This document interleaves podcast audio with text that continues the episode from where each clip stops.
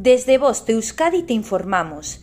14 de octubre de 2022, 14 y 15 hora local.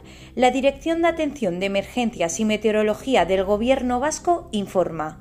Domingo, día 16. Aviso amarillo por riesgo de incendios forestales desde las 9 hasta las 24 hora local.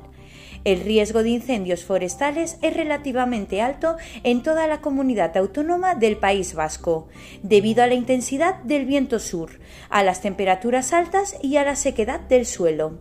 Significado de los colores. Nivel amarillo. Riesgo moderado. No existe riesgo meteorológico para la población en general, aunque sí para alguna actividad en concreto. Nivel naranja. Existe un riesgo meteorológico importante. Nivel rojo. El riesgo meteorológico es extremo.